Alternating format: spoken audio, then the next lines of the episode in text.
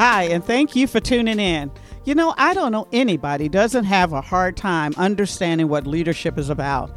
It has changed in the 21st century, and because it has changed, you know, there's not a lot of information out there that pulls it all together so that you have the steps you need to be the best leader that you can. Leadership is all about influence, and this podcast is about helping you understand how to influence others and to build the collaborative team that provides you the inclusive, high performing workplace that you are looking for. Whether this is the first job you've had as a leader, whether you're an individual contributor, or you've been in leadership for 30 years, there is something for you on this particular podcast. It's called Remarkable Leadership Lessons, shared by Denise Cooper and her friends.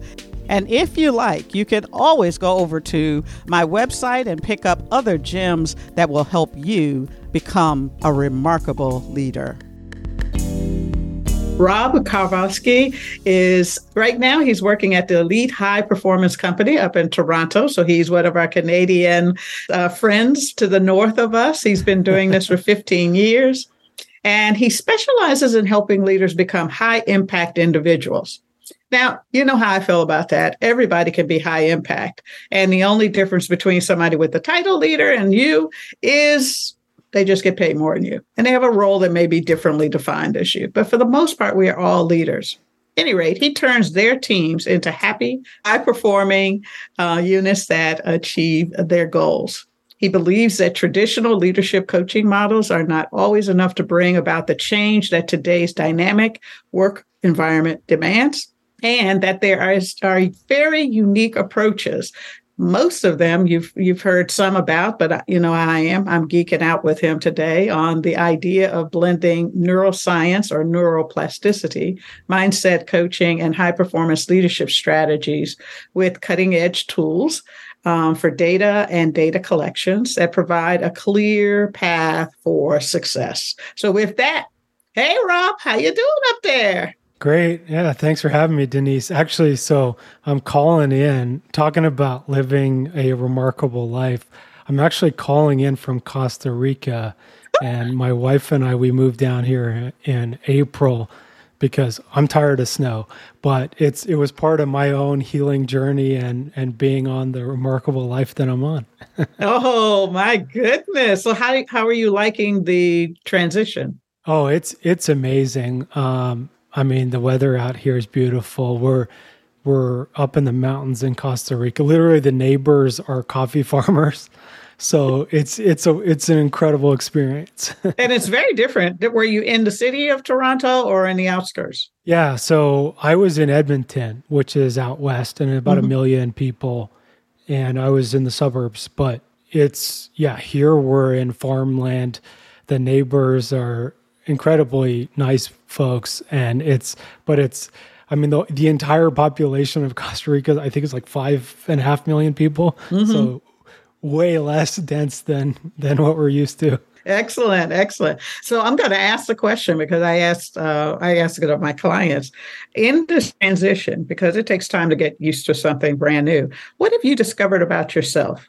The impact of environment around your state Hmm. And so this is a lot of what we talk about in terms of mindset and neuroscience is as part of my healing journey really was the ability for me to choose to move to somewhere that didn't have snow.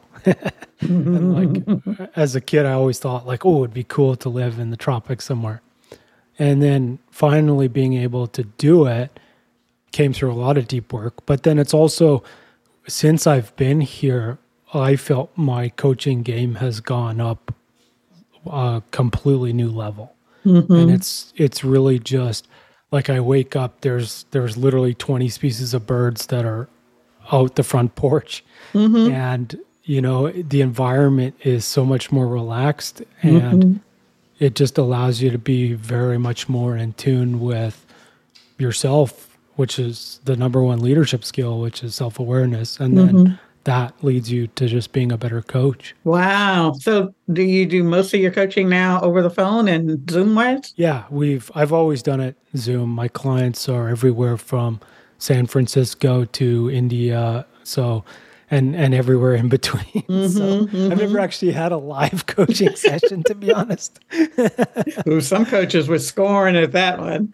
I think it's fabulous. I, I went down the same path as you for the first seven, eight years. I, you know, I, I didn't know anybody, and they were from everywhere, um, which I thought gave me a unique edge of sharpening my listening skills, which is probably what number three on the um, great leadership um, because I could hear their breathing, I could hear their presence or lack of there um, on the phone in terms of talking to them. And then in the Zoom, I could actually see when their mind was going to the left or to the right, uh, trying to avoid answering the question uh, or thinking about the question more deeply than they may have in the past. Yeah, there's a lot you can learn from video, that's for sure. If you're tuned to it, if you're attuned to it. So tell me about your work. And you're in neurobio- neuroscience. Um, neuroplasticity is kind of the, the thing of when you're actually helping people re, um, reroute their brain or habits um, in general. How did you get into this? Yeah, so I'm an engineer by training, a mechanical engineer. I went to mm. MIT and I spent 10 years working in heavy industry as an engineer. And throughout that time, I suffered a lot with my own mental health problems. I had depression, uh, had a suicide attempt in 2013, and then I spent a while trying to understand and figure out like how could I be happy. And mm-hmm. ultimately, it led me to hiring a coach and then going into therapy and then doing some of the transformational mindset work that I do both with a coach and, and in therapy and then, you know, with psychedelics that has really changed my life completely. Mm-hmm. And that uh, like doing the work basically as your own guinea pig and then starting to learn how to apply those with clients was really what gets me excited. um, and I think it's very much, at least for me, it's much more interesting than like doing some of the engineering work I was doing before. Good. Well, then, have you? Do you think you found your passion? Yeah, totally. I thrive on deep personal connection with people, and one thing that I'm very good at is seeing folks and seeing some of the deep core beliefs they have about themselves mm-hmm. and being able to get deep really quickly and move the needle for change quickly. One of the the reason that uh, we started talking is is that you have a uh, particular interest in helping people deal with um, a hole bosses. Just, first of all, say asshole. I don't know. I get you can say it on my podcast, but you know, I, I try to be ginger with my with, with my audience here. But how do you describe uh, an asshole boss? Yeah. So, I, and this this the reason Denise I want I went on this topic was like what led to a lot of my mental health problems in engineering was I had an asshole boss, and I didn't realize it really at the time. I, I thought it was all my fault, and like mm-hmm. I was trying to understand like how can I perform better so then I can you know get promoted and get the things right and the the research actually backs this up is it led to you know it was like 10 years of me not being able to reach my potential and like recently there was a study that came out actually about NBA players and it said that the ones that had like a toxic coach early in their careers for the rest of their entire careers they had more technical fouls and they performed worse than their mm. counterparts. Wow. And so, like, this is a real problem that we're having. So, back to your question about like, what is an asshole boss? So, folks out there, you're going to have this thought in your mind is like, what's the stereotypical bad boss? Right. And they're like arrogant, unfair, verbally, physically violent. You know, they punish folks for not performing to like outrageous standards. But that's actually really uncommon the research shows that only about 5.5% of employees actually experience a boss like that. But on the other side of it, 65% of employees experience what's known as a destructive leader. And there are six different categories of what destructive leaders are. And so that first category, we call them the arrogant and violent bosses. About 20% of the, workforce has what's known as an abusive narcissist or an abusive egocentric mm-hmm. boss. They're the folks who are basically like, they're out for themselves. They're trying to get ahead. They'll take credit, avoid blame. They'll, you know, they'll kind of use threats and punishments, but it's not like that verbally aggressive stuff. Those folks are kind of in a category and they're about 20, 20%.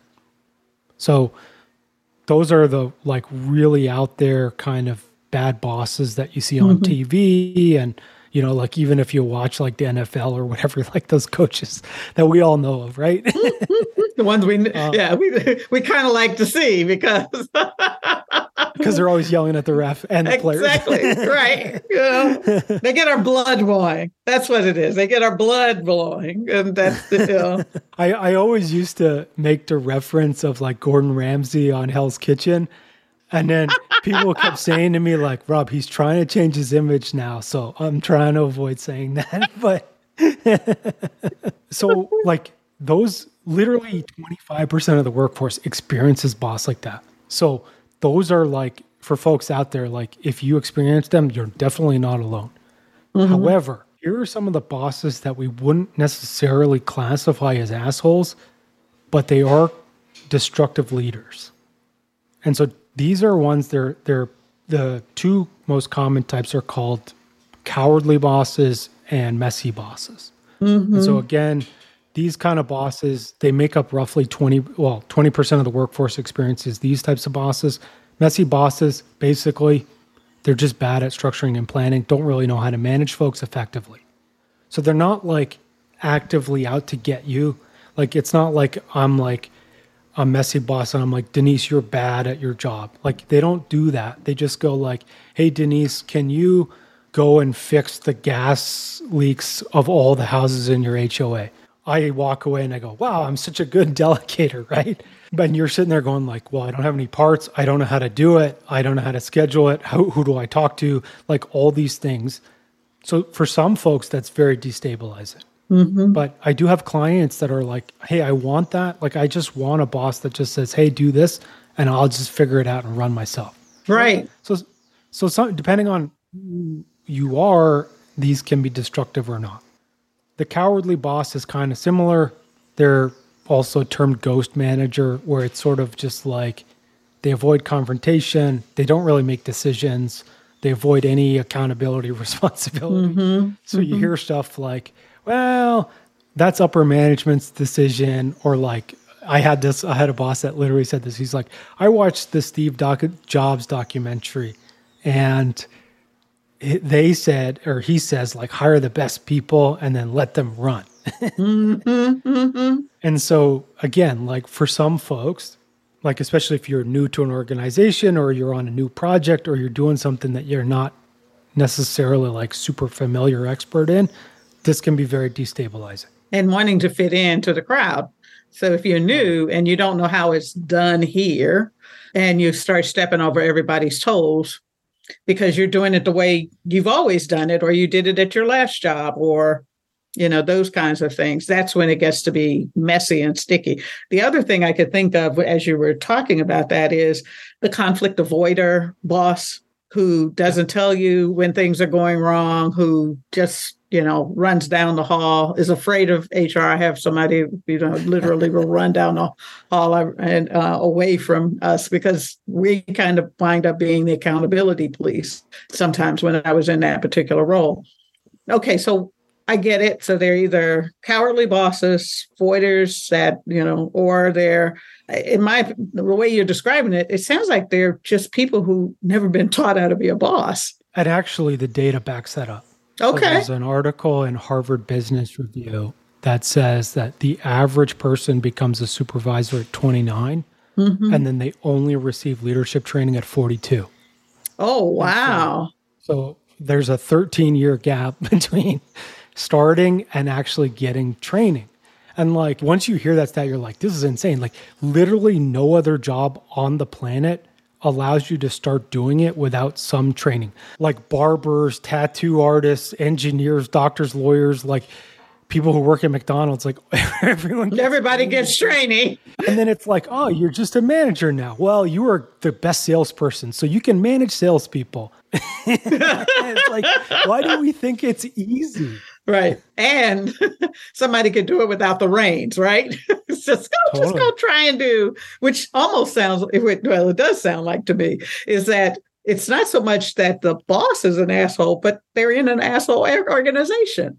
That's the avoider, that's the minimizer, that's the, you know, okay, just get in it, you know, kind of thing, right? I mean, am I missing it?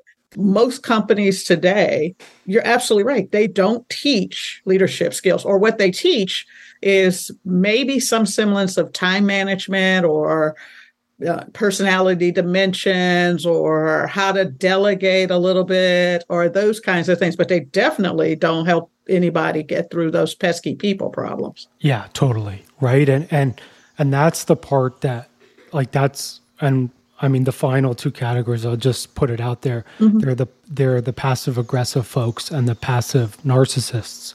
So these are the folks that are like, well, I mean, everyone knows what passive aggressive is, right? But passive narcissist is like, I'm taking credit for your work, but I'm doing it behind your back. And I don't think everybody knows what passive aggressive is. I think they think they know. Yeah, I mean, passive aggressive basically is a version of like they're not going to tell you what they think to your face or they'll say something sarcastic to you. Mm-hmm. And so it's it's sort of like you're not going to get genuine feedback from them and then they'll turn around and I'll say to you, you know, Denise like John over there, he's so bad at his job and like like why does he know what he's doing? And it's like when I go to John, I'm like, You're doing great. Yeah, great job. That sounds like almost when I was, you know, an HR person. It sounds like almost every feedback session I got after performance review, all of January, was everybody lining up, going, "He didn't tell me. She didn't tell me. She didn't tell me." I, but they said they told you. They didn't tell me. And that's a like, and this is where the mindset piece is so important, right? Mm-hmm. And it's like 65% of bosses are destructive, right? And we went through those six categories. Mm-hmm. And it's like none of those are your fault like if you're a boss and you notice like hey you know i avoid confrontation it's not your fault. It doesn't make you a bad person. And even if you're the folks like like let's say you insult your people or you're arrogant and violent right? Like often that's not your fault either. It's like you learn that when you were a kid from somebody else. Like i had coaches when i was a kid for water polo and they were the yelling coaches. Mm-hmm. And then I became a coach and I was like, well, this is how you coach people. And then mm. when I mm. actually learned what leadership was, I was like, well, this is not how you coach right? And because you don't get that leadership development, like we talked about, it's like, right. how are you supposed to know how to do it right if you never are taught and you, and the vast majority of the folks that you're going to have a boss are going to, well, two thirds of them are going to be a destructive leader. So you're going to mm-hmm. learn destructive leadership. Mm-hmm. It's just mm-hmm. the way it is. So, you know, now we're sitting here listening to this and having a conversation. And, you know, it's one of those dull moments, you know, and uh, people are kind of sitting back going, oh, some are going to get, you know, twinged over it's not my fault. I love the way you said it's not your fault because you were never taught right. And I want people to hear that the re- we're not absolving you of blame per se, but what we are saying is you've never been taught. And my point is, is not only have you never been taught, but you never asked to be taught. That's the piece that gets me is that we still live in a culture or workplace culture that says my boss will give me all the tools I need to be successful. and that's not true. It's definitely not true. yeah. Yeah. So although I, I hear what you're saying, it's not their fault. It it may not be fault what they learn, but it is their fault that they hang on to it. So let's get to the how do I stop being one of the four kinds of, of the 65? Denise, I mean, the first thing, right, is the folks who are listening to this show are definitely likely not the really abusive bosses mm-hmm. because it's not like you know Gordon Ramsay from 20, 2015 is is like on Hell's Kitchen, but he's going. I better learn how to become a better leader. right? Yeah. It's like they think they're the greatest thing since sliced bread. Yeah. right? So there's no self awareness. And so they're not listening to a show where they're trying to learn how to be a better leader. So, first off, you're listening to the show. Great job. Keep doing the work.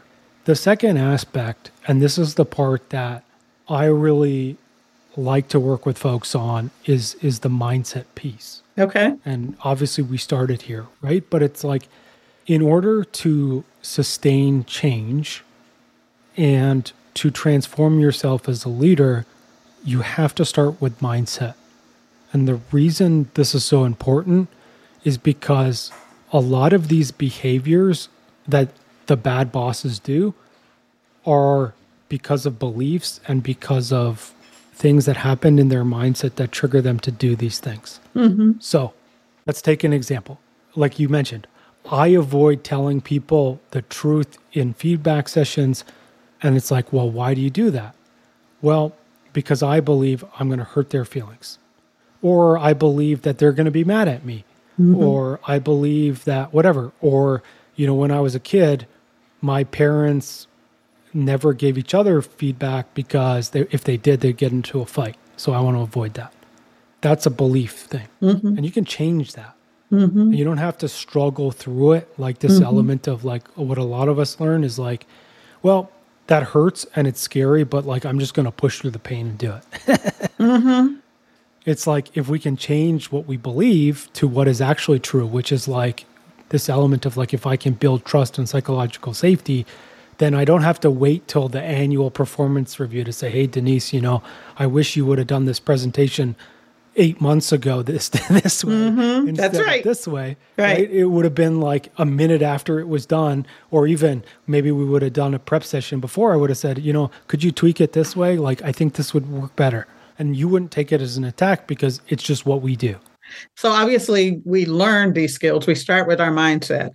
How does that happen? I mean, so now I'm like, okay, maybe I'm in an organization that is an a-hole, poorly run in terms mm-hmm. of thinking about what skills are necessary to move. And I, I would argue that most organizations are like that. Certainly anything below the Fortune 100 organizations are like that. And I also have to balance this thing with leaders are supposed to know what they do. So if I go to my boss, you know, we have this whole toxic kind of thinking and belief systems around leaders of you're supposed to know everything. Um, hire people around you who are smarter than you, but we never tell you how to manage people who are smarter than you. And what does smarter than you mean, right? Kinds of, I mean, really, what does that mean? No, you have a different expertise than I do. Got it. Okay. But what do I need to know and be able to do to manage a team of people who maybe have more expertise than I have in this? Totally. And that's where we started this show, right? Is self awareness is the number one skill. And then the number two skill is emotional intelligence, Okay. right? And literally, the data and research backs this up. So, emotional intelligence, uh, Daniel Goleman wrote a few books on it, but basically, one of the things he says is that emotional, inte- like as a leader, it's table stakes to know how to do your technical part of your job, and it's table stakes to be, you know, relatively intelligent, whatever that means. But emotional intelligence is what sets 90 is like the 95% of what sets you apart from the other folks. And part of emotional intelligence is, and if you look at his model, it's actually like a four step process in a way. Mm-hmm. And so it's self awareness, self or emotional management, mm-hmm. then it's empathy, and then it's relational intelligence. Mm-hmm. So that's really the journey Mm-hmm. is we start to understand ourselves, how we feel, what we believe about ourselves, our values, our where we want to go in the future, how we want to develop our strengths and attributes, our weaknesses. And then we move into emotional management, which is like the stuff I was talking about. Like, what are the beliefs that you have that are triggering good feelings or bad feelings, right? What are the things that you're limiting you from reaching that next level? How do we start to coach folks or learn to change those beliefs so then we can become that future leader we want to become? And then empathy. And this obviously makes sense, right? Like if if I don't know my own emotions, how could I possibly understand what someone else is feeling in that moment, right? Right, it's right. Logical that one has to come before the other. Right. And empathetic leadership, you know, it's like hearing folks truly reflecting how they're feeling back to them so they feel seen and heard. Literally every first coaching session I go to, at the end, the people say to me, like, no one's ever listened to me like you have. And it's so sad mm. because it's not really that hard. And then the final, yeah, the final step is is relational intelligence, right? And right. this is where uh, this is like the outward facing what most folks would consider leadership, where it's like influencing folks, motivating people, you know, learning how to navigate difficult people, like all that stuff is after you've gone on kind of the self journey and then you're starting to use those skills that you've developed in an outward fashion. Then if in in that process of thinking about that, I mean there's a lot of risk in uh it's one thing for me to go to a coach, it's private. They can help me through the idea of developing my own self awareness, okay, and even naming my emotions, so that once I can name my emotions, then I can project that out into the into the world and on other individuals. But it's pretty risky for us to change in the face of other individuals. As a leader, people have expectations that you do certain things. As if you've been with people for a while, then they have expectations on how you're going to behave and when you behave differently than I expect you to behave, then I'm pissed. Uh, you know, I get pissy about it because you're not being the person I want. And as and in many times, particularly in groups, we know that people um will pull you back into your old behavior because it makes them more comfortable.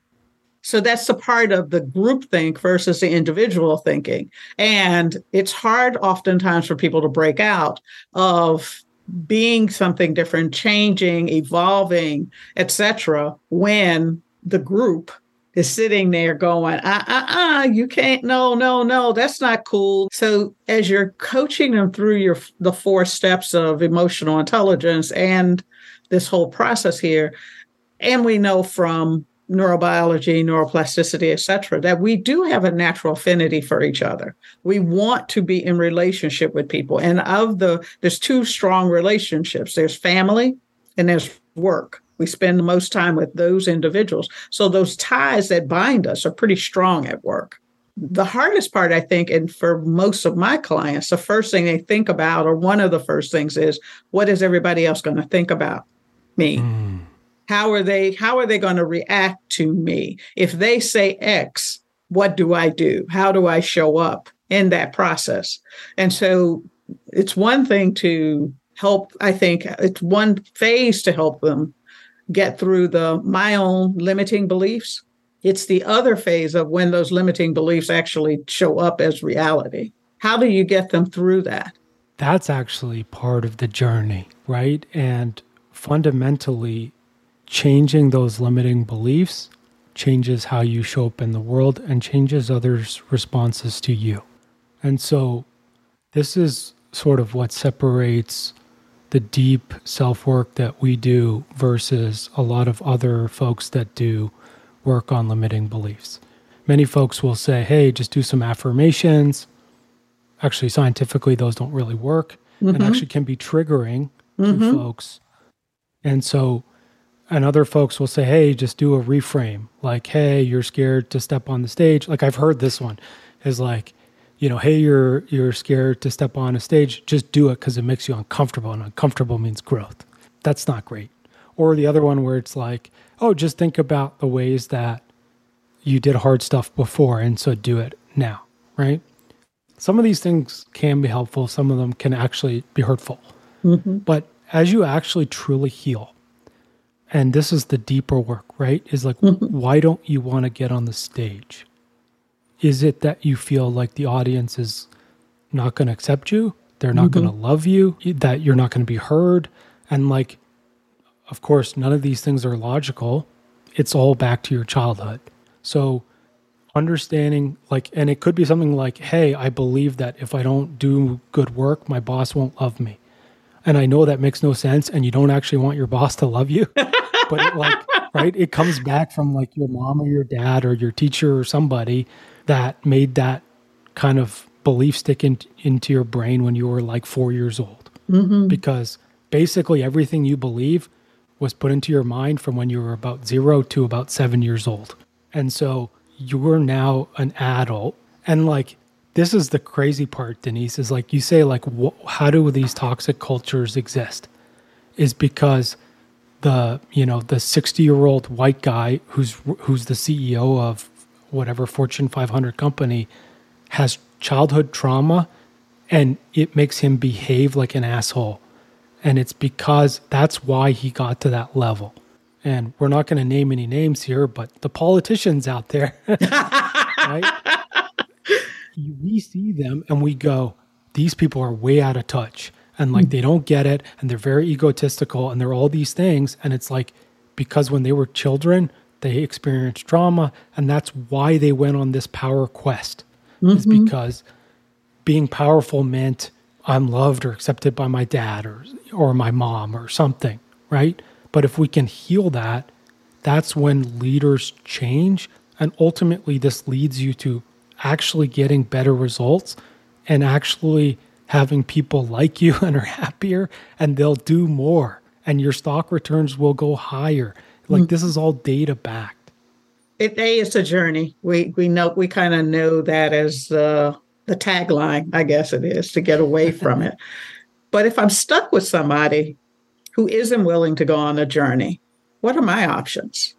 I mean, the first is always to, to do your work and you can change your experience by changing your mind.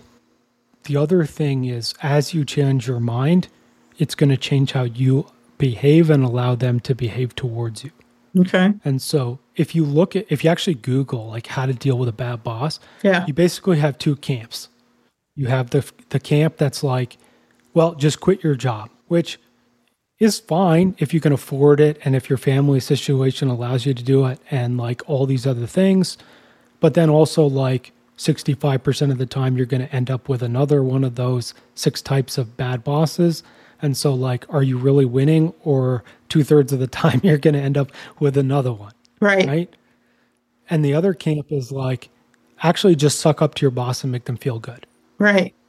And it's like, that's bad advice because if you're in a, let's say you're in a toxic relationship with somebody and your therapist was like, yeah, you know, you should just make them feel good because that's mm-hmm. great.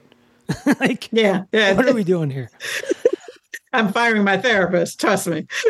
yeah, right. Like, so ultimately, first, the first step is here, right? And it's like here in your head. Tr- yeah, and if I change my mind and I say, hey, you know what? I deserve a good boss, or I deserve to have these specific boundaries met because this is who I am and this mm-hmm. is what I need, then telling your messy boss, like, hey, I need a project plan from you, or can we sit down and work on this together, is, is a strategy that you can take because you actually firmly believe that that's what you need. And mm-hmm. it's the mm-hmm. same thing with the abusive bosses. I mean, ultimately, with those folks, they're not going to want leadership coaching. And even if you force them, likely they're not going to accept it. So they're not going to change. Yeah, because nothing's wrong with them. Those yeah. folks. But in the meantime of like you being able to manage it until you can leave and like let's say you know you have medical insurance or or you can't move right now cuz you know your kids in school or whatever those personal things are then you'll be able to set boundaries like you cannot speak to me like this. You cannot take credit for my work. You are not allowed to call me at midnight yelling at me. Like these will be things that you will do because you believe you deserve it and you mm-hmm. need it. Mm-hmm. And so that will naturally change your environment. And so th- there's a bit of both. It's mm. start with the mindset and then we introduce the actual practical strategies of like what can you do because each boss is different and mm-hmm. so how you manage them is different. And so over the time, because I've got someone who's helping me learn and navigate, like riding a bike. So we start with somebody kind of holding you up. And then at some point, you're pedaling on your own. And then it's just a matter of how you get better and better at pedaling. how is this tied to neuroscience though because that's part of what we said and you're you know you talk about neuroscience as part of a high performance leadership strategy changing the beliefs is neuroscience okay how we go about doing this is using neuroscience mm-hmm. and, and this is the part where we always said start with your own mindset and the beliefs right as we change those and as we develop into who we want to become here right. in our own mind as a leader, we are using the neuroplasticity and the and what you're mentioning, right? To and ultimately that will change how we show up. Mm-hmm. And the science behind this is that 95 to 97% of the decisions you make every day are governed by the subconscious part of your mind. And so, have you ever driven somewhere, Denise, and you like, you get there and you're like, crap, how did I even get here?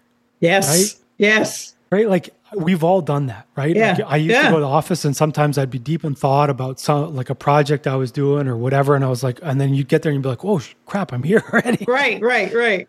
And which lights did I run?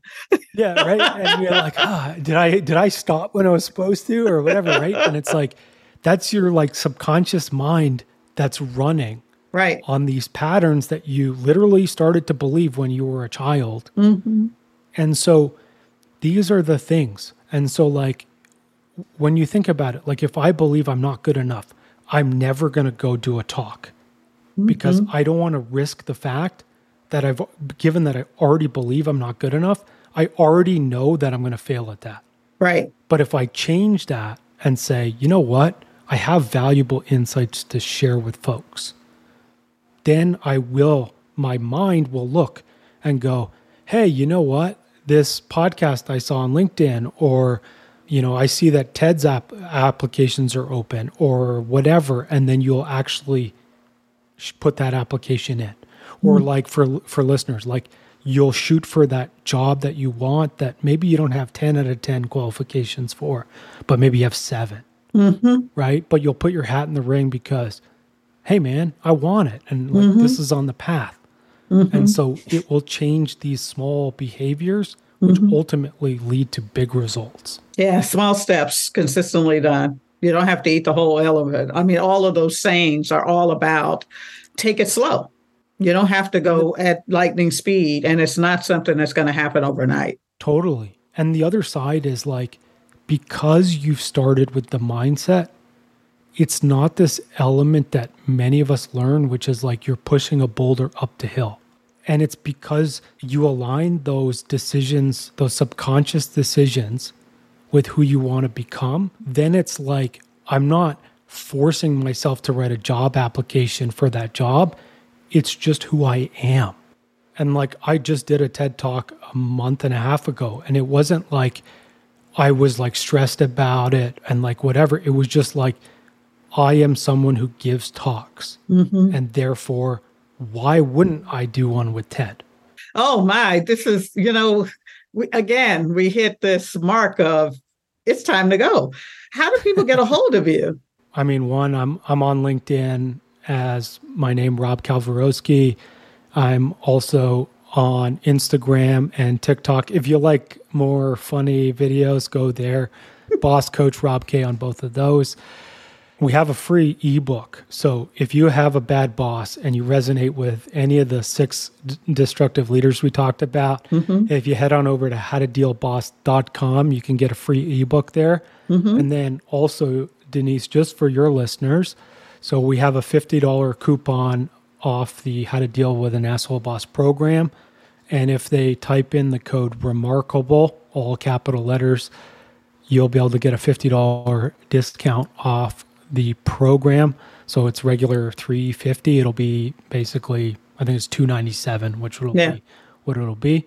And yeah, and if you want to work one on one or or do leadership coaching, all the links are on howtodealboss.com as well. Okay. And we'll put those in the show notes. So the takeaways from this is first of all, decide that what what it is your life is supposed to look like and how you want to be treated. So that's the visioning part. The next piece is is now I have to break it down into smaller spots of of how to attack it first. And it may be with my boss and setting some boundaries or getting someone who's going to help me figure out what those boundaries are and how to enforce those boundaries with myself. And then the third is probably know that this is a journey. This is not an overnight something that's going to happen. And that, like learning how to ride a bike, you're going to have a few bumps and scrapes, but you'll live through them. And with the support of people like Rob, you're going to succeed and have that remarkable life. Well, as I said before, this is a wrap. Hey, thank you so much for following me. And if you really, really want to make things better and help me get the word out, please go like this wherever you're listening to your podcast. Follow me on LinkedIn, Instagram, and Twitter. All of that's in the show notes. And for doing that, go to my website and click on the uh, network, and you'll be able to get some free gifts that will help you figure out how to be the best leader that you can be. As I always say, if you like it, share it. If you don't like it, share it because I guarantee it will definitely help you become the most remarkable leader you can be.